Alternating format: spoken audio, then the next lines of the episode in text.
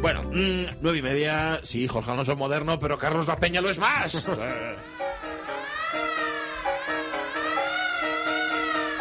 Modernos de otros tiempos. Carlos La Peña, ¿qué tal? Buenos días. Buenos días, ¿cómo estamos? Muy bien, vas a hablarnos esta semana, bueno, de un revolucionario realmente. Fue, a ver, revolucionario del teatro y de la vida cotidiana. Hablamos del creador del Rey Ubú y de la patafísica. La pregunta es, Carlos La Peña, por si hiciera falta, ¿por qué precisamente ahora quieres hablarnos de Alfred Jarry? Por mi verde velón.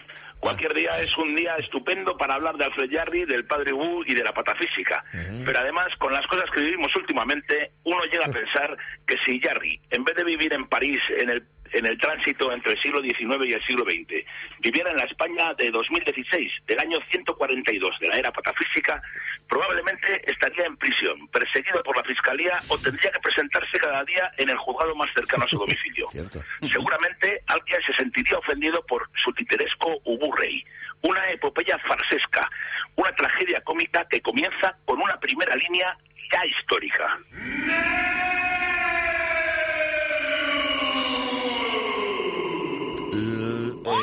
Lo que está diciendo es merdre. Merdre, ¿eh? que se podría traducir, Carlos, algo así como mierdra, ¿no? Con una segunda R.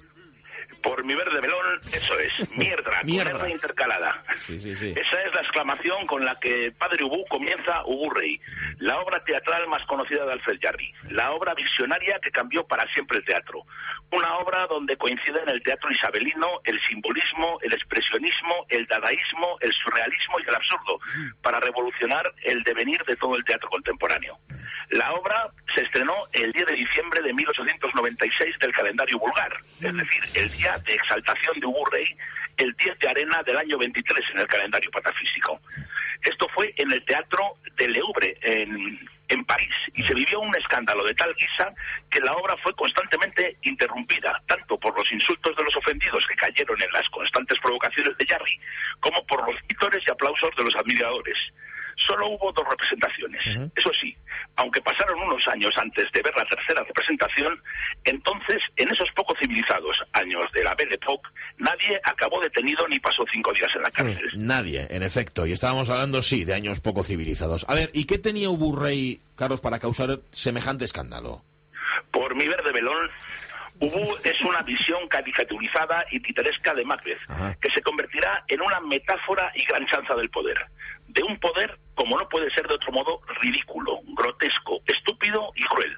Mm. Muy ridículo, muy grotesco, muy estúpido y muy cruel. Ubu es la imagen misma de la autoridad y de la corrupción. Mm. La figura del rey Ubun nace de la sátira que los estudiantes del Liceo de Rennes hacen de su profesor de física, el desafortunado, enorme y, y grotescamente digno profesor Ebert, al que los alumnos llamaban Padre Ebert, el representante, según todo del mundo, y que en modo alguno pensaba en alcanzar la eternidad y menos en la forma de Padre Hugo varias generaciones de alumnos del Instituto de Rennes habían inventado una leyenda para el profesor de física que recogía la inspiración del Pantagruel de Rabelais, de la novela picaresca de Gil de Blas o de los cuentos de Voltaire. Las chanzas estudiantiles sobre el docente fueron el origen de la primera versión de Urrey en el año 16 de la era patafísica, o lo que viene a ser lo mismo, cuando su autor Alfred Jarry contaba solo con 16 años.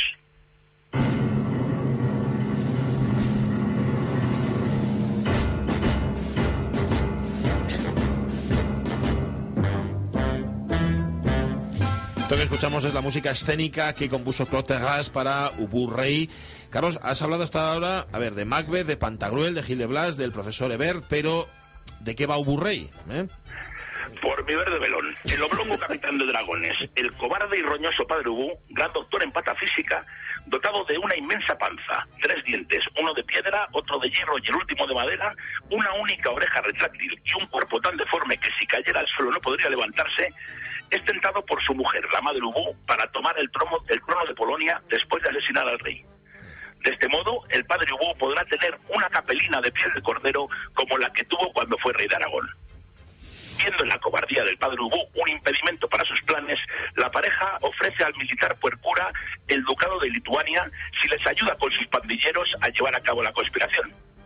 El rey, confiado en su poder, no hace caso de los avisos de la reina que tiene sospechas del complot de Hugo y es asesinado justo mientras que está nombrando conde de Sandomir al padre Hugo. Los conspiradores matan también a dos hijos de a, dos de los hijos del rey y con semejante disgusto también, claro, a la reina. Solo Bravilao, el menor de los príncipes, consigue huir al monte solo y obligado lastimosamente a la venganza. Una vez en el poder, Ubu se asegura el apoyo popular regalando dinero. Después traiciona por cura que quiere robar, que quiere la mitad del botín y ajusticia a los nobles para robarles organiza la justicia matando a los magistrados y las finanzas haciendo lo propio con los financieros. ¡A la trappe,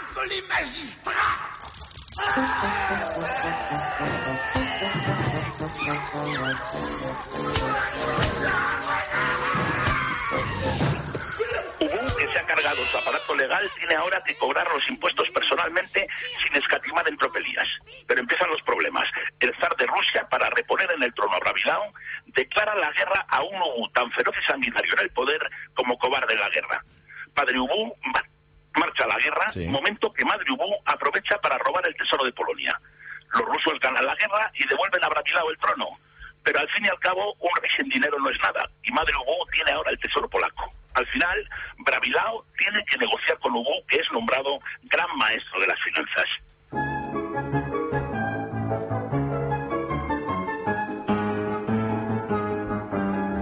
Bueno, bueno, bueno, bueno. Eh, el argumento de Uburrey podría ser perfectamente el de unos títeres de cachiporra, ¿no? Mm. Poder absurdo, reyes, nobles y jueces ajusticiados maestros de finanzas con amplia trayectoria delictiva, ¿verdad?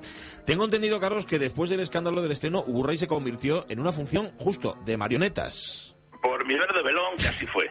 Tras la mierda del estreno teatral, donde todo hay que decirlo, no solo se revolucionó el teatro con el texto, sino también y sobre todo con la puesta en escena y la actitud de los actores, Uburrey tuvo una segunda oportunidad bajo el título Hubo en la colina en 1898 en el Teatro de Marionetas Teatre de Spantens con títeres de su amigo el pintor Pierre Bonnard y la magnífica música que estamos escuchando de Claude esta ocasión la obra vivió un gran éxito que provocó que Jarry escribiera, escribiera varias obras más con su personaje estrella, mientras procedía, procedía a una cuidadosa autodestrucción a base del consumo inmoderado de ajenjo y éter pero eso sería más tarde, en el año 33 del calendario patafísico. Entiendo que el calendario patafísico tiene como origen el nacimiento de Yarri, pero bueno, pero de eso nos vas a hablar de la patafísica también el próximo jueves, ¿no? Sí, sí. Porque por hoy nos vamos a despedir con un himno, con la canción del descerebramiento, que dice algo así como: Mirad el trituradero girad, mirad los sesos saltar, mirad a los bien pensantes temblar, hurra, el cuerno por el culo, viva el padre Hugo. Toma. Comme vous avez bien écouté et vous êtes tenu tranquille, on va vous chanter la, chanson du desservenage. Voyez,